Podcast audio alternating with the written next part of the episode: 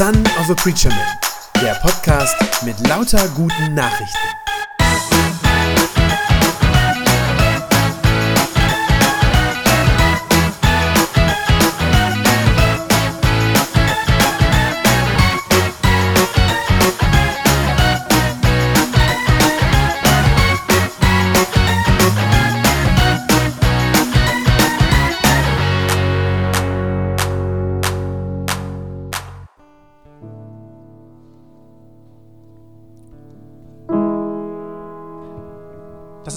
Psalm 113.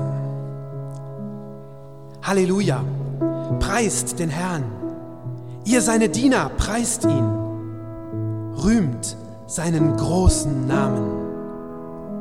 Dankt eurem mächtigen Herrn, jetzt und in aller Zukunft. Von dort, wo die Sonne aufgeht, bis dorthin, wo sie wieder versinkt, überall werde der Herr gepriesen. Herrscher über alle Völker ist der Herr. Seine Herrlichkeit überstrahlt den Himmel.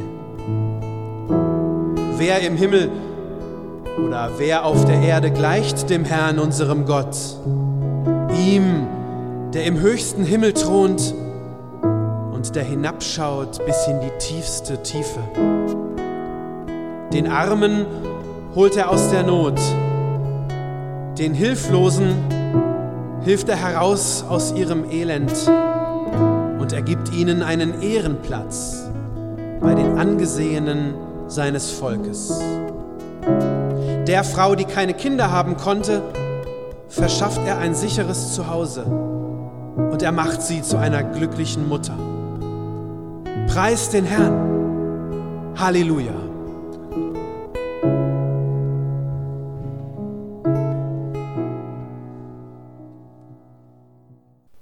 Ja, so wie eigentlich all die Psalmen, die wir im Alten Testament in der Bibel finden, so ist auch dieser Psalm, den ich uns gerade vorgelesen habe, Psalm 113 war das, so ist das auch ein Gebet.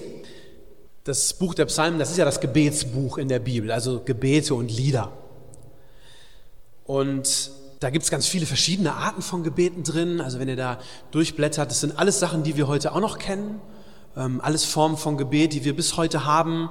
Äh, also von Dank, wo jemand Gott seinen Dank bringt und ähm, Fürbittengebete für andere Leute und natürlich Bitten für einen selber, ganz klar. Es gibt auch äh, ein paar Gebete, die ähm, ja sozusagen besonders herausfordernd sind. Das sind dann Gebete, wo jemand seine Sünden vor Gott bekennt. Also ganz vieles Verschiedenes gibt es da äh, im Buch der Psalmen und wir kennen das ja auch alles bis heute, diese Art zu beten.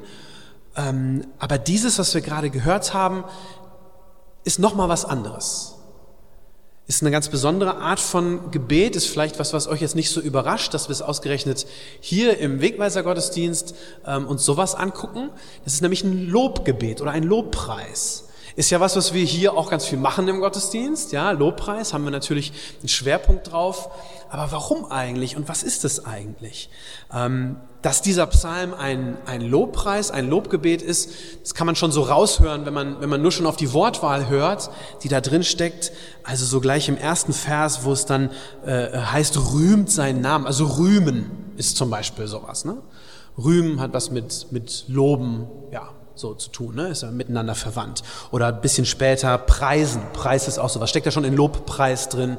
Also da hört man, dass das, dass das ein solches Gebet ist, ein solcher äh, Psalm, ein, also ein Lobpreis. Ja, was ist jetzt das Besondere daran? Lobpreis ist, glaube ich, sehr, sehr eng verwandt mit Danken, hat ganz viel damit zu tun, aber ist nicht einfach selber. Ist trotzdem nochmal was anderes. Was ist der Unterschied? Ich glaube, Danken und Dankgebete könnt ihr auch für euch selber überlegen. Wie ist es bei euch, wenn ihr betet? Wenn ihr Gott für irgendwas dankt, dann habt ihr normalerweise einen Grund dafür. Oder so irgendeinen konkreten Anlass. Also ich, keine Ahnung, die Klausur hat gut geklappt oder so. Dann kann man schon mal Danke sagen. Das lohnt sich dann schon mal. Oder wenn man die Bachelor- oder Masterarbeit abgegeben hat, das ist auch ein Grund, richtig dankbar zu sein. Also bei Dankgebeten hat man normalerweise einen Grund oder einen konkreten Anlass. Und beim Lobpreis ist das anders. Der Lobpreis braucht keinen Grund oder keinen, zumindest keinen konkreten Anlass. Gott loben, das kann man einfach so. Für Lobpreis gibt es nämlich einen anderen Grund. Also einen anderen, außer dass uns jetzt irgendwas Gutes passiert wäre. Das ist schön und das ist gut. Wenn wir Grund haben, Gott dankbar zu sein, ist wunderbar. Aber Lobpreis hat einen anderen Grund. Der Grund für Lobpreis ist nämlich einfach, dass Gott Gott ist.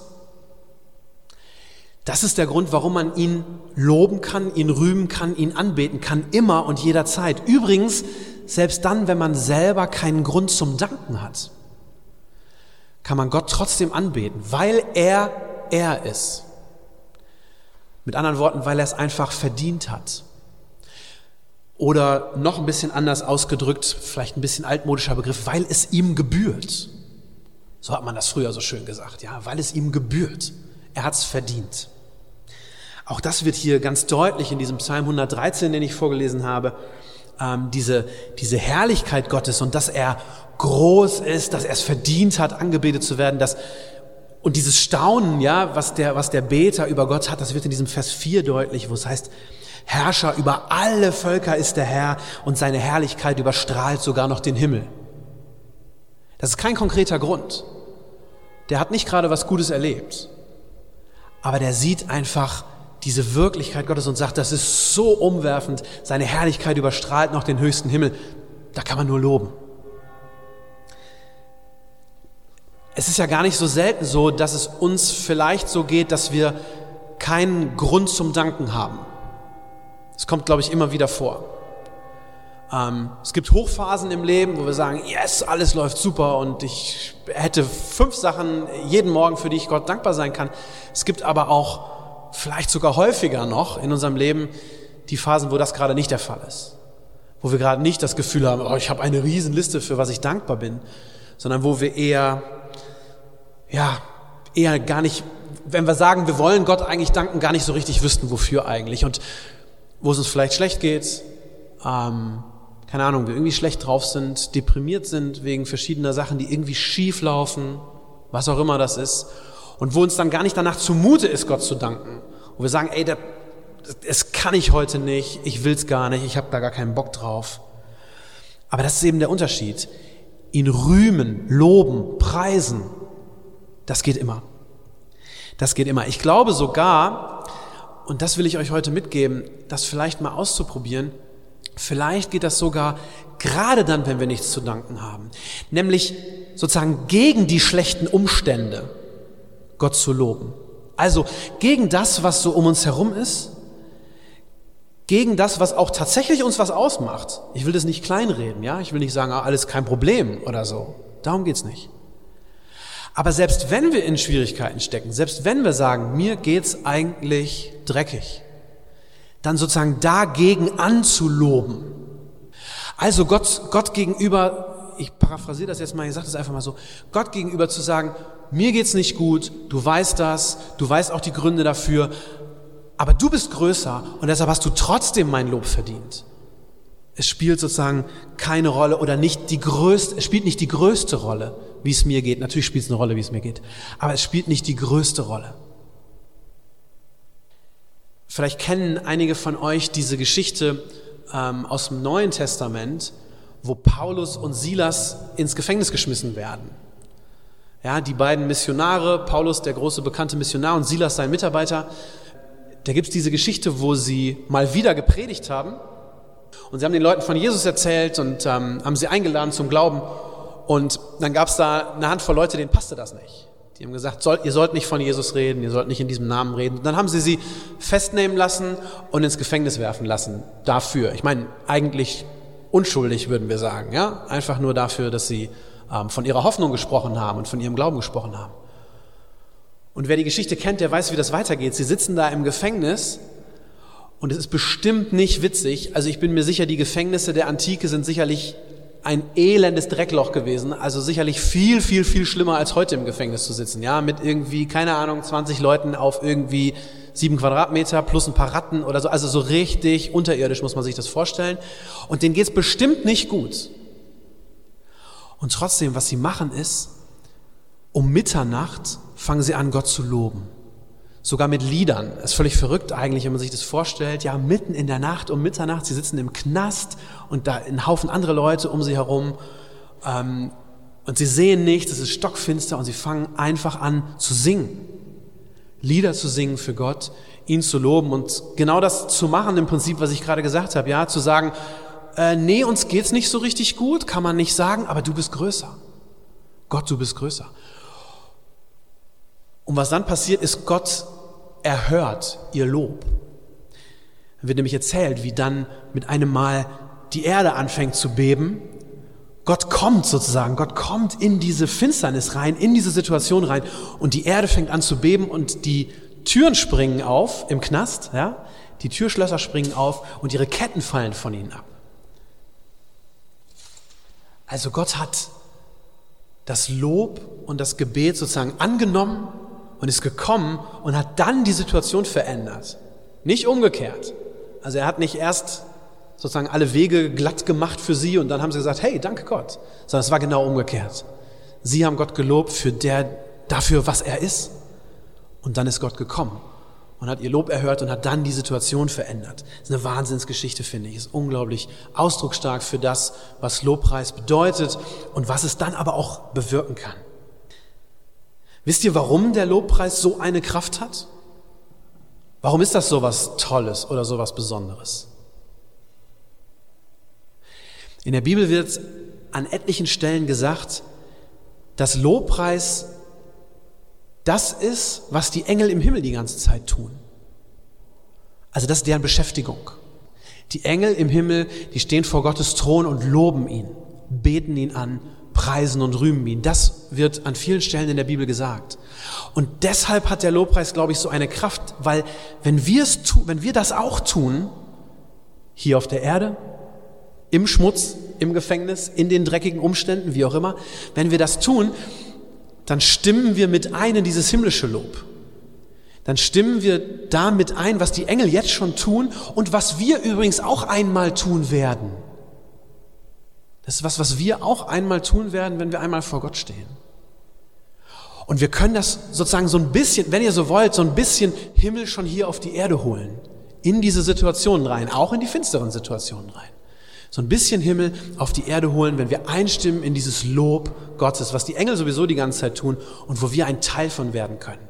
Das ist ein Stückchen Himmel auf Erden. Deshalb hat es so eine Kraft und deshalb ist es so was Besonderes. Lobpreis gibt uns diese Möglichkeit, sozusagen schon so einen Blick in den Himmel zu werfen und damit schon hier und jetzt anzufangen. Und ich bin überzeugt und ich habe das selber erfahren in meinem Leben, dass das was verändert. Das ist das, was ich euch heute deshalb auch gerne mit auf den Weg geben möchte, dass wenn ihr sagt, naja, in meinen, in meinen Gebeten, wenn ich bete, dann geht es oft um Themen, die mir wichtig sind. Dann geht es um Anliegen, wie gesagt, entweder Bitte oder Dank. Das ist alles gut. Ja, das ist was, was wir soll, tun sollen und tun dürfen. Das ist gar keine Frage. Aber ich will euch Mut machen, immer öfter auch bewusst den Lobpreis mit reinzunehmen, wenn ihr sowieso betet. Nehmt es mit rein. Macht es vielleicht, also mir hilft es jedenfalls immer, das als erstes zu tun. Ja, bevor ich dann eine Liste von Anliegen habe, die ich dann irgendwie check, check, check runterrattern muss irgendwie. Aber erstmal zu sagen, die ersten zwei Minuten dieses Gebets, die gehören einfach Gott, einfach zu sagen, du bist gut, wie wir es gerade gesungen haben. Und ich singe laut, du bist gut, und ich tanze, Herr, denn du bist gut. Ja, Macht es mal, probiert es mal aus. Und ich selber, ich habe es für mich erlebt. Ich kann sagen, das ist was, was einen langsam, langfristig auch verändert. Ist was, was die Perspektive auf Gott nochmal neu aufmacht ähm, und einen neuen Blick schenkt. Nicht beim ersten Mal, nicht zack so und hey, es ist alles neu, wow, nein, sondern es ist was, wenn wir es uns angewöhnen, dann ist es was, ähm, was uns, glaube ich, echt einen neuen Blick auf Gott schenkt und einen Blick in diesen Himmel hinein. So viel für heute Abend und jetzt habe ich ganz viel über Lobpreis geredet. Ist natürlich eigentlich Quatsch. Eigentlich muss man es einfach tun und deswegen machen wir das jetzt auch noch ein bisschen zusammen.